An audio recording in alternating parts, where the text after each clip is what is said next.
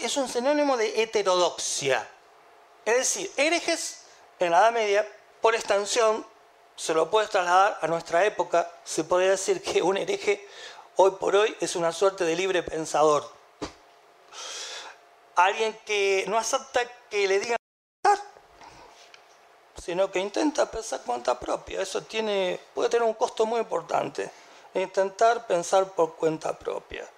Y en la Edad Media el costo involucraba la vida, el cuerpo. Los herejes heterodoxos eran aquellos que se veían a sí mismos como cristianos, pero tenían una interpretación distinta del mensaje de Jesús. Tenían una visión distinta del significado de la Biblia, que muchos de ellos conocían como lectores, como élite intelectual que la tenía los herejes. Entonces, los herejes eh, fueron muchos grupos de gran impacto social y hay como una herejía, que es el arquetipo de la herejía medieval, que nos devuelve al tema del estereotipo de la bruja satánica, que es la herejía cátara. Los cátaros, es una palabra que significa puro, los cátaros fue una herejía, una heterodoxia, porque se decían cristianos, pero no aceptaban la interpretación del mensaje de Jesús o de la Biblia de la iglesia. Por lo tanto, estaban en contra de Roma. No aceptaban la autoridad del obispo de Roma, del Papa. Los cátaros eh, era una herejía cuya doctrina derivaba de un dualismo procedente de las culturas eh, persas antiguas. Voy a ser muy breve en esto. Es decir, los cátaros eran dualistas. Eh, ¿Se acuerdan de Zoroastro, Nietzsche, cuando habla de Zaratustra? ¿Mm? Se está refiriendo a, a Zoroastro, que era un líder religioso, que existió en la antigua Persia. Era dualista. Maniqueísmo, ¿vieron la palabra maniqueísmo? Los que creen que acá está el bien máximo y acá está el mal máximo separados, no están mezclados, como quizás es más lo real, que el bien y el mal siempre están mezclados. No siempre, pero generalmente. Los maniqueos, el maniqueísmo viene de, de una religión persa antigua de Manes que también era dualista, como Zoroastro. ¿Qué decían? La vida está separada entre dos fuerzas, el bien eterno y el mal eterno. Hay una lucha eterna entre el bien y el mal. Si ustedes quieren, esto es la base lejana de la psicología hollywoodense la lucha entre los buenos, los héroes, contra los malos. La eterna lucha del bien y el mal. Tiene raíces arcaicas, míticas, antiguas. Entonces, los eh, cátaros eran herederos de una religión llamada gnóstica, los gnósticos. Y los gnósticos se alimentaron de ese dualismo de las religiones pérsicas los gnósticos creían en el bien eterno y en el mal eterno, irreconciliables, opuestos. Ese, ese dualismo llega al sur de Francia. No vamos a recrear ahora como eh, fines del siglo, siglo XI. Llega al sur de Francia. El sur de Francia, la Provenza, Toulouse, Languedoc, eh, planicies, eh, lugares fértiles, riqueza. Eh, ciudades, comercio, cultura.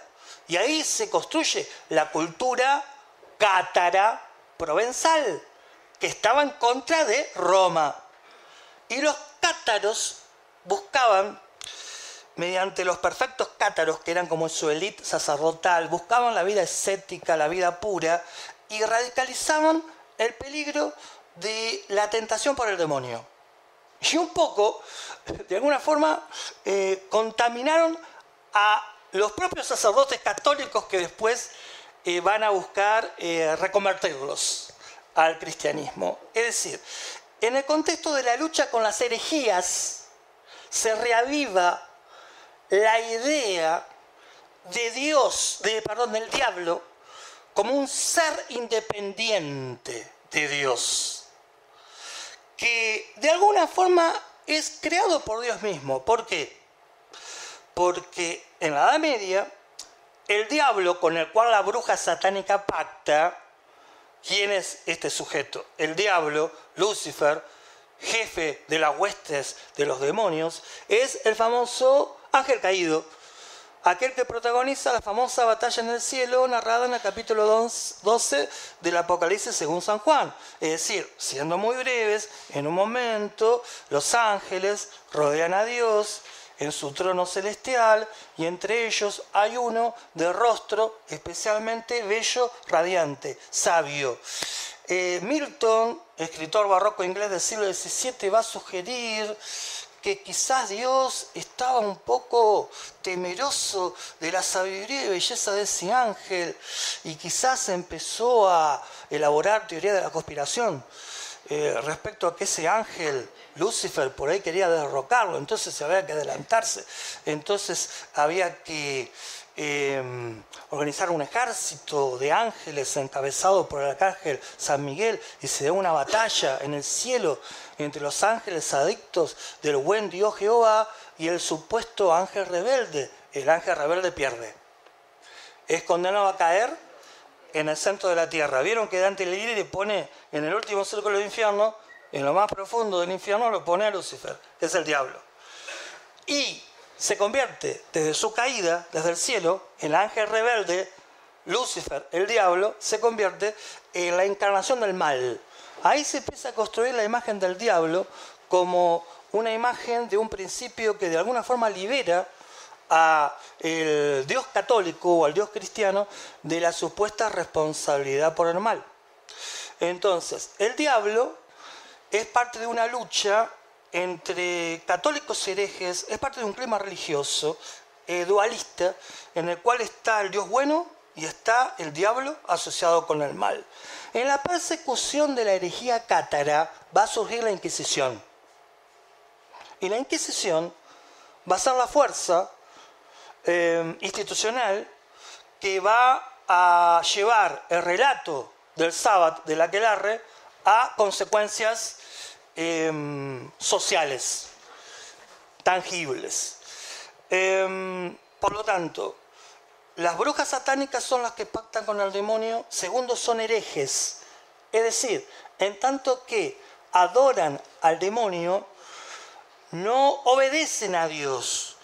Por lo tanto, la herejía como desobediencia respecto a Dios está asociada con las otras acusaciones que hemos adelantado. Ser hereje, la bruja satánica es una hereje, no acepta la autoridad superior del Dios cristiano y por lo tanto de los sacerdotes de la iglesia.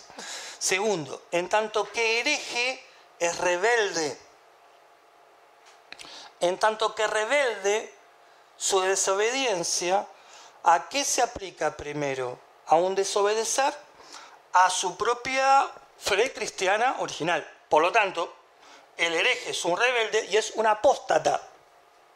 La apostasía, que es otra acusación que se hacía sobre las brujas satánicas, se vincula con aquel que abjura de una creencia religiosa, que en principio tiene y que después renuncia. Por lo tanto, la herejía supone rebeldía frente a Dios, renuncia a la creencia cristiana, apostasía. Y en definitiva, esa pacto con el demonio, esa herejía, esa rebeldía, esa apostasía, a su vez integra como parte de un mismo discurso lo que es la idolatría, de lo cual también se acusaba a las brujas.